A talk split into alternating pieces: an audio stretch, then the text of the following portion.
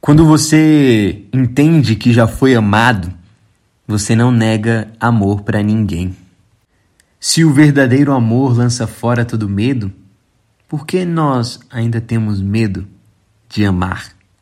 Se o amor é paciente, por que, que nós não temos paciência para ver o melhor e esperar que as coisas melhorem? Eu acredito que o amor ele traz esperança, ele traz cura e ele tem um poder de transformar o nosso coração. Por isso, hoje eu quero conversar um pouquinho com você sobre o amor e te encorajar a que você ame como se nunca tivesse sido ferido.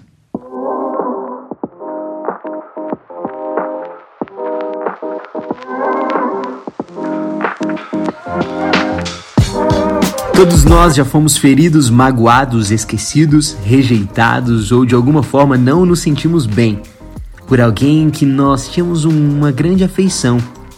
E não é nenhum segredo que as pessoas que estão mais próximas de nós são aquelas que têm a maior capacidade de nos ferir de forma muito profunda. E por conta dessas feridas, causadas muitas vezes por uma traição, por uma frustração, por uma ocasião ruim com alguém que você amava. Nós acabamos construindo muros ao redor do nosso coração para nos proteger da mágoa, para nos proteger da frustração. E não conseguimos amar ou olhar com amor mais uma vez porque estamos feridos.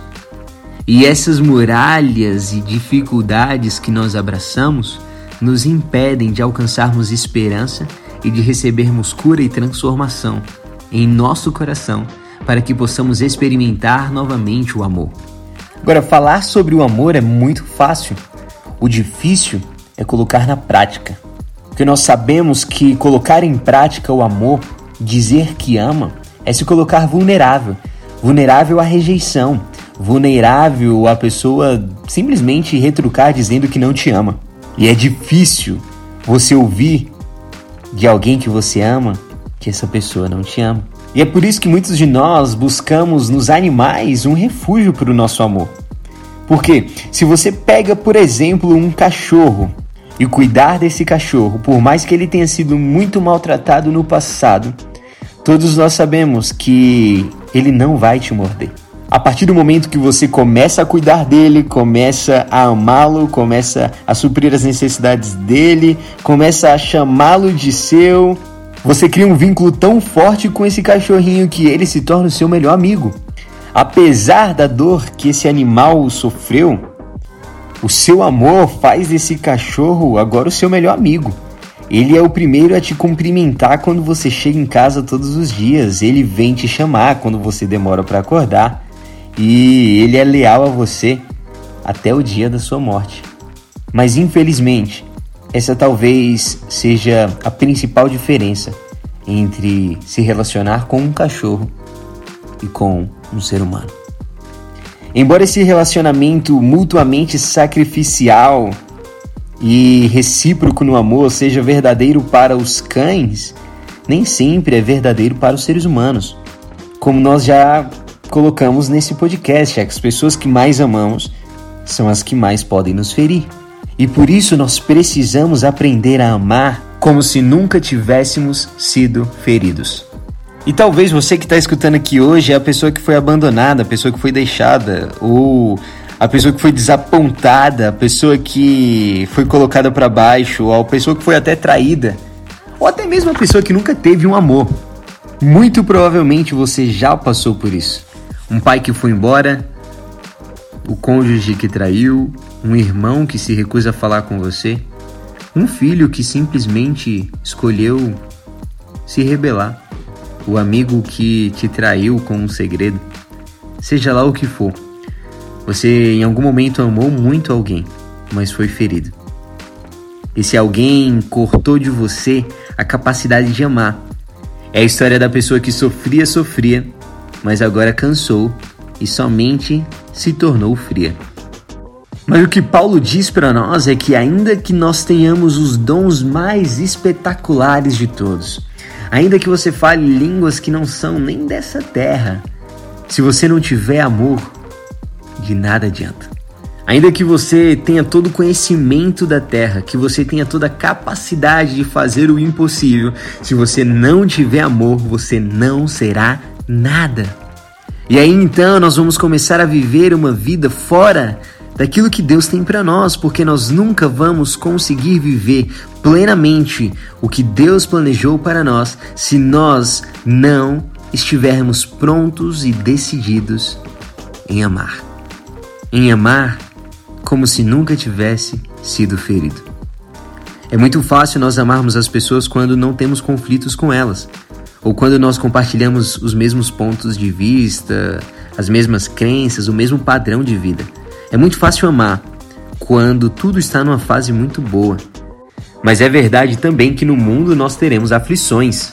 Ou seja, machucar-se, frustrar-se é algo inevitável. Mas nós não podemos deixar que esse seja o fim do amor, seja o fim da nossa história, da nossa capacidade e da nossa intenção de amar. O problema é nós valorizarmos os dons nós valorizarmos o poder ao invés do amor. O que, que isso significa? São pessoas que valorizam através das posses, através daquilo que o outro pode proporcionar e não pura e simplesmente de um relacionamento genuíno e verdadeiro baseado no sacrifício que vem de um amor incondicional que só é capaz de surgir de pessoas que não são feridas ambulantes, mas que são pessoas que, apesar das suas feridas, continuam amando, porque amam como se nunca tivessem sido feridas. Amam porque sabem que um dia foram amadas.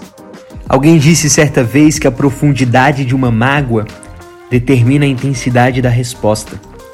Quando nós somos feridos, nós temos duas escolhas ou nós vamos atrás e damos o troco àqueles que nos magoaram e feriram, ou nós decidimos simplesmente amar, como se nunca tivéssemos sido feridos. Não numa intenção de pensarmos que somos bons porque amamos, mas é entender que Deus nos torna bom porque Ele nos ama. E a partir disso, nada e nem ninguém pode mudar o nosso lugar de pessoas, de filhos amados por Deus. Porque o amor, ele não é pura e simplesmente um sentimento afetuoso ou aquele frio na barriga que você dá quando vê alguém interessante, que você curte. Não, o amor, ele é um desejo constante pelo bem da pessoa que está à sua volta. Palavras de Jesus sobre o mandamento mais importante é amarás o Senhor teu Deus de todo o seu coração. E ame o seu próximo e ame o seu próximo como a ti mesmo. É interessante notar que quando nós escolhemos e decidimos amar como se nunca tivéssemos sido feridos, Deus ele então entra em ação e começa a usar o que foi feito de pior contra nós. Ele começa a usar então a favor dele mesmo através de nós.